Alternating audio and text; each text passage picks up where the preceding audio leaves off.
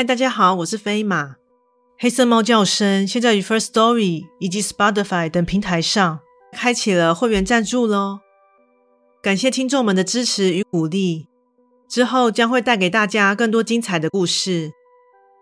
加入会员除了能给予大大的支持外，每周更有会员专属故事以及故事后的唱名感谢哦。心动不如马上行动。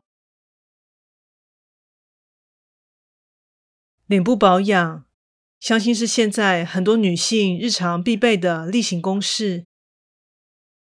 化妆水、乳霜、精华液等使用自然不在话下，而敷面膜更是会带给面部更多的滋养，所以也成为非常普遍的选择。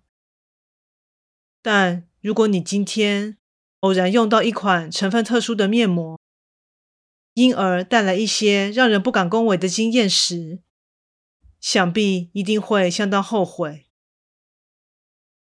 现在就来听故事喽！怪谈故事：自制面膜。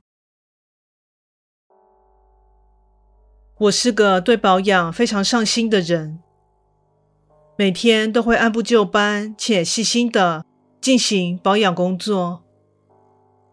从基础保养到较为进阶的调理，我可是相当的热衷，也因此会定期更新保养方面的知识和资讯，并且成为朋友间的美容顾问。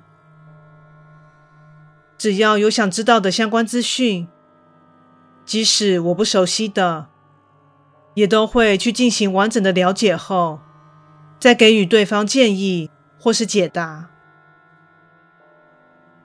最近我接触到一项新领域，那就是自制面膜。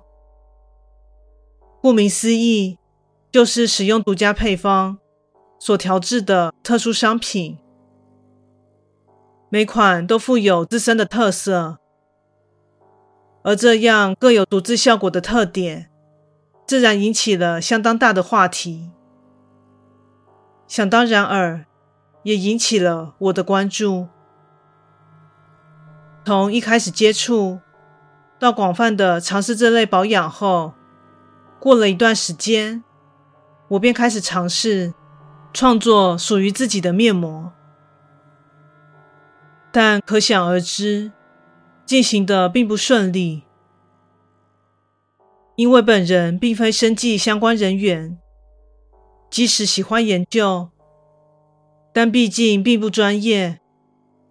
所以在调制和制作上遇到了一些瓶颈和阻碍。不过，由于已经在同事和友人们面前夸下海口，表示再过不久就一定会制作出一款让人大开眼界的东西，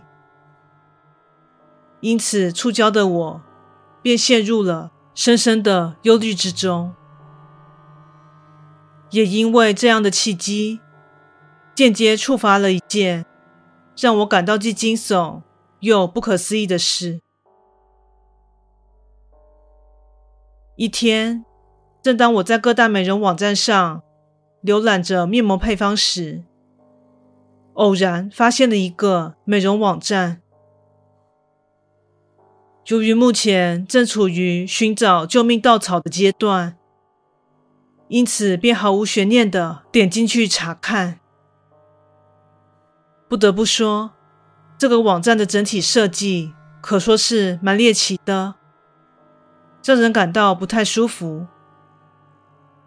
但同时也惊讶地发现，页面上刊载着许多之前没见过的配方，并详细记载着制作方法。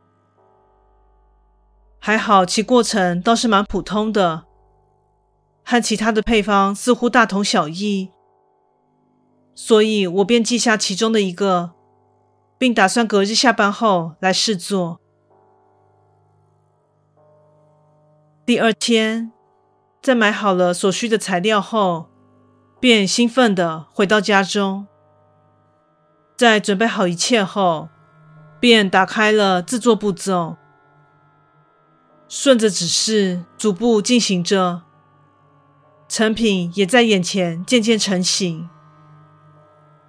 但与此同时，一股莫名的不安和恐惧，也不知所以的油然升起。但由于完成在即，于是便压抑着这份感受，终于将其完成。让我感到惊讶的是，看似平凡无奇的材料，但所做出的成品却是青绿色的。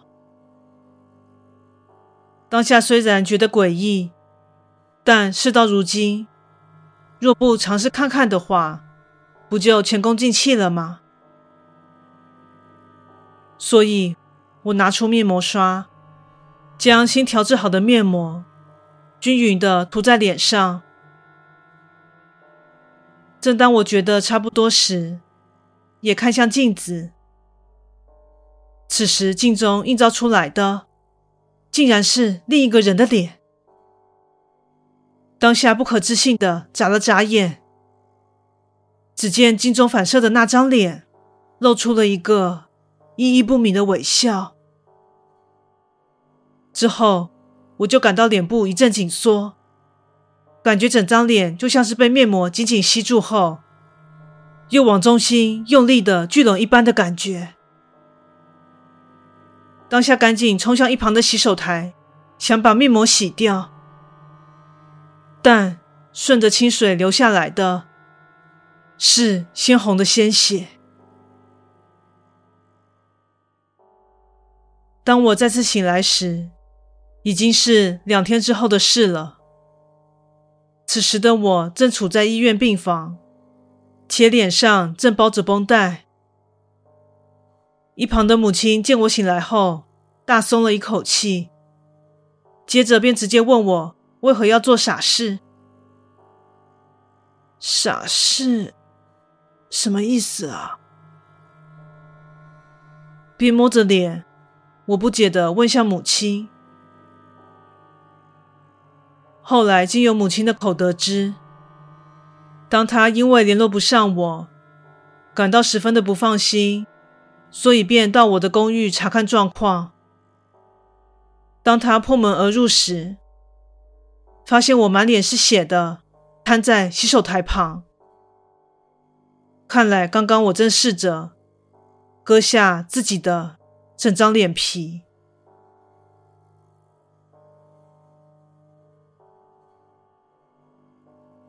故事说完喽，感谢你的收听，诚挚欢迎订阅我的频道。